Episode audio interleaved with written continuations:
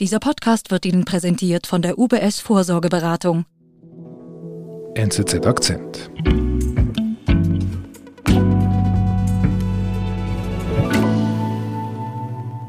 Diese Folge hat einen interessanten Titel. Der Burgherr der Tschechen lenkt. Wie ist denn das gemeint?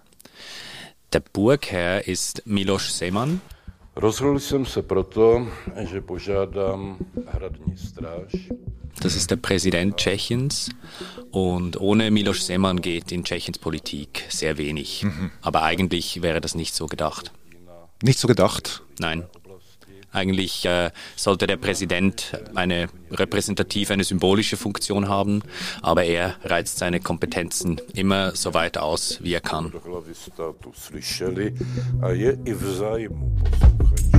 In der Prager Burg, hoch über der Stadt, residiert Tschechiens Präsident Miloš Zeman. Immer wieder reizt er sein Rollenverständnis aus. Dieses Wochenende sind Wahlen in Tschechien. Mischt sich Seemann wieder ein? Das fragen wir Osteuropa-Korrespondent Ivo Meinzen.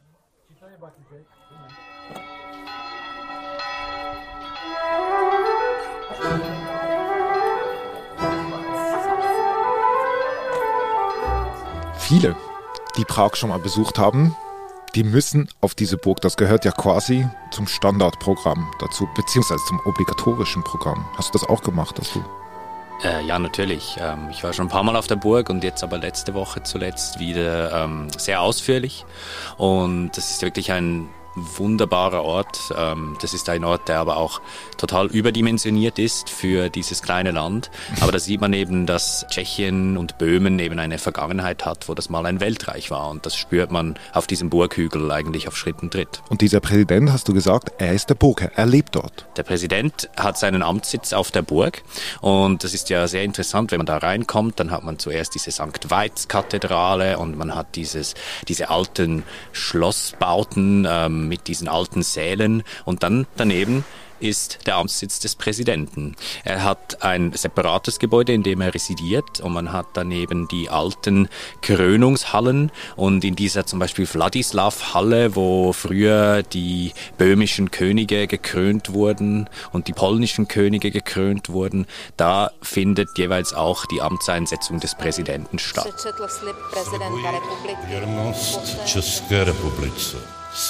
Das ist immer eine sehr pompöse Angelegenheit und da kommen dann teilweise zum Beispiel auch die böhmischen Kronjuwelen raus mhm. und der Präsident hat zum Beispiel auch die exklusive Möglichkeit zu entscheiden, wann die Kronjuwelen gezeigt werden. Also das heißt, diese Symbole sind immer noch sehr präsent.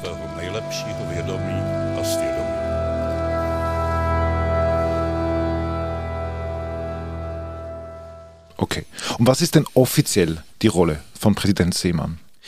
Tschechiens Präsident wird direkt vom Volk gewählt. Das gibt ihm eine große Legitimität. Mhm. Aber die offizielle Rolle ist eigentlich sehr beschränkt. Ähm, mhm. Miloš Zeman ist ein Präsident ähnlich wie in Deutschland oder auch in Österreich, der eine weitgehend symbolische Rolle eigentlich spielt. Mhm. Aber Miloš Zeman ist ein sehr machtbewusster Mensch. Das ist jemand, der seine Leute in die richtigen Positionen bringt, der sich selber auch als extrem wichtig versteht, der sich selber als ein Nationalist versteht, aber auch so ein bisschen ein, ein Querkopf, ein Unbequemer, sagt er, sei ein Ketzer.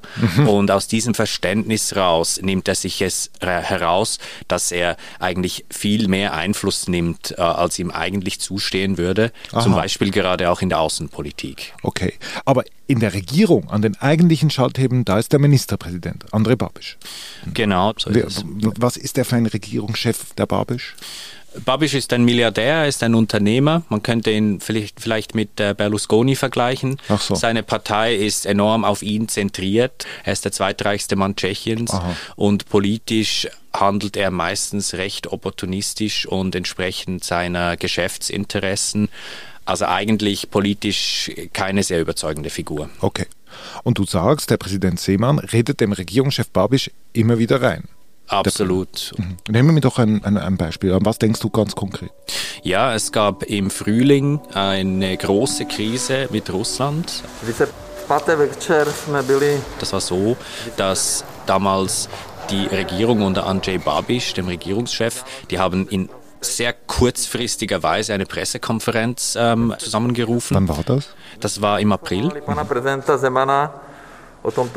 An einem Samstagabend, was Samstagabend. extrem ungewöhnlich ist. Mhm. Und Regierungschef Andrzej Babiš hat damals zusammen mit dem Außenminister angekündigt, dass es Beweise gebe vom Geheimdienst, vom eigenen Geheimdienst in Tschechien, dass der russische Militärgeheimdienst zwei Explosionen in einem Munitionslager in Tschechien herbeigeführt hätte, mhm. die damals auch zwei Tote geführt haben.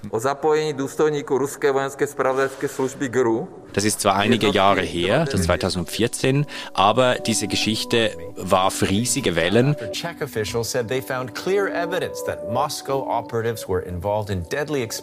Und hat auch dazu geführt, dass die Tschechen 60 russische Diplomaten aus Prag ausgewiesen haben. Und gleichzeitig hat dann Russland auch damit reagiert mit ähnlichen Schritten und hat Tschechien auf eine Liste unfreundlicher Staaten gesetzt. Die Beziehungen zwischen Russland und Tschechien sind zurzeit so schlecht wie seit sehr langem nicht mehr. Man deckt sich gegenseitig zu mit. Tento případ dál šetří orgány činné v trestním řízení.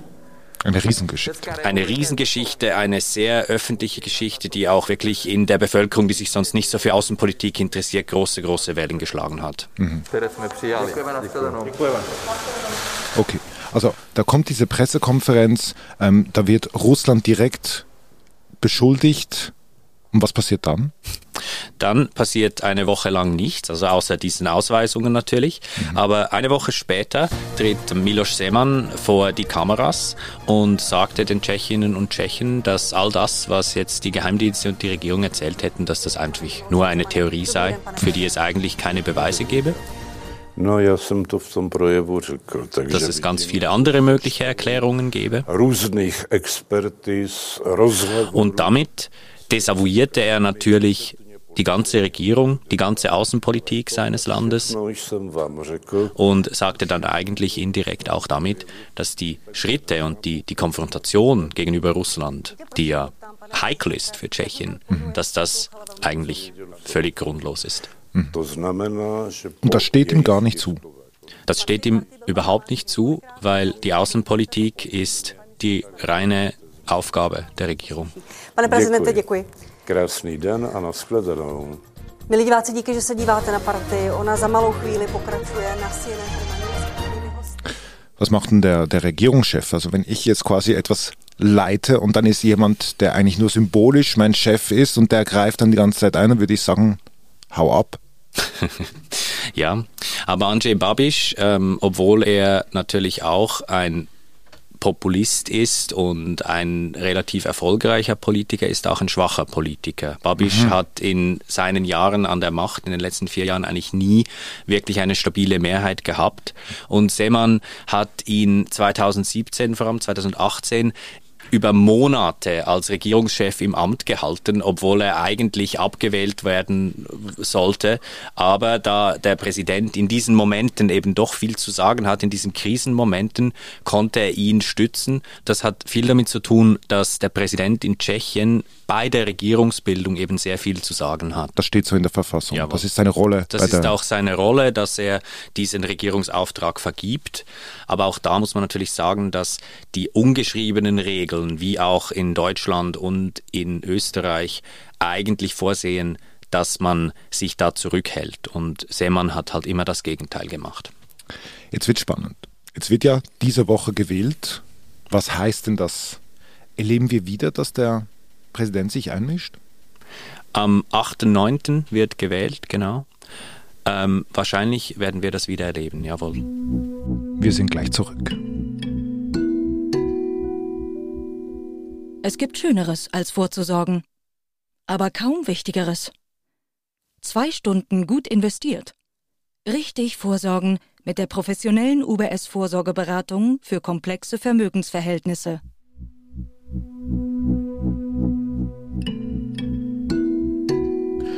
Also Ivo, du sagst, wir werden wieder erleben, dass sich der Präsident einmischt bei der Regierungsbildung. Wie meinst du das?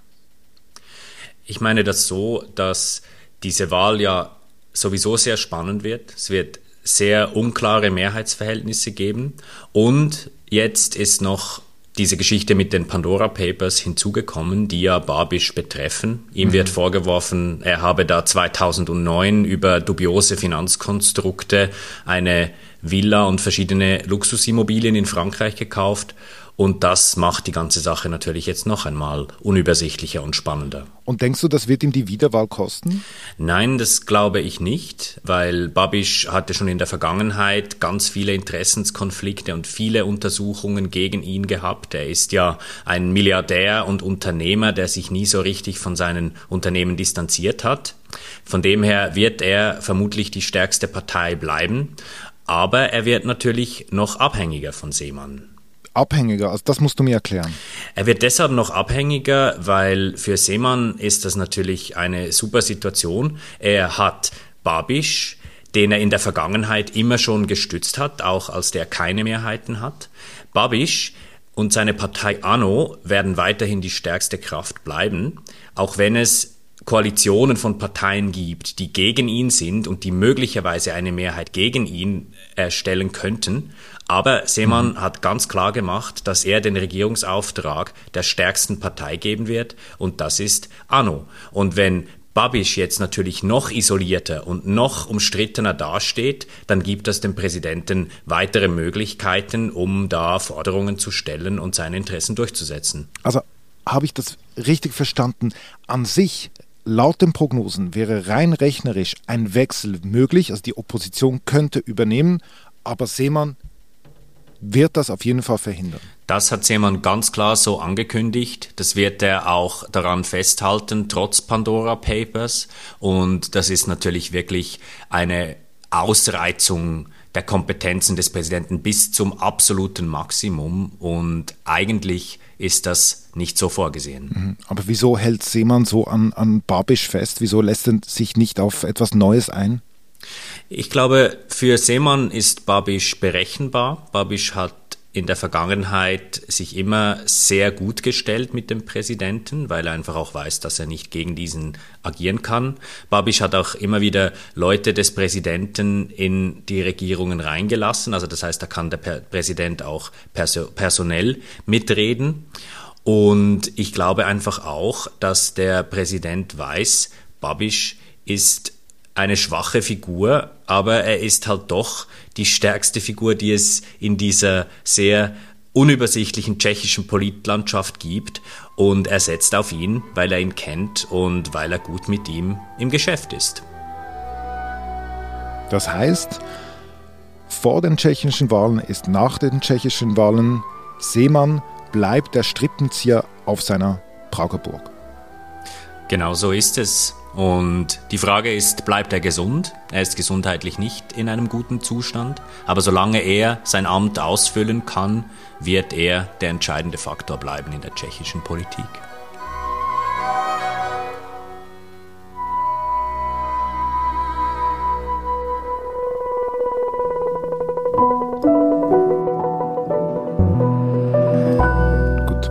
Blicken wir gespannt auf dieses Wochenende.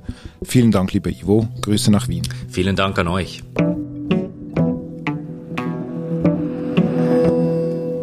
Das war unser Akzent. Ich bin David Vogel. Bis bald.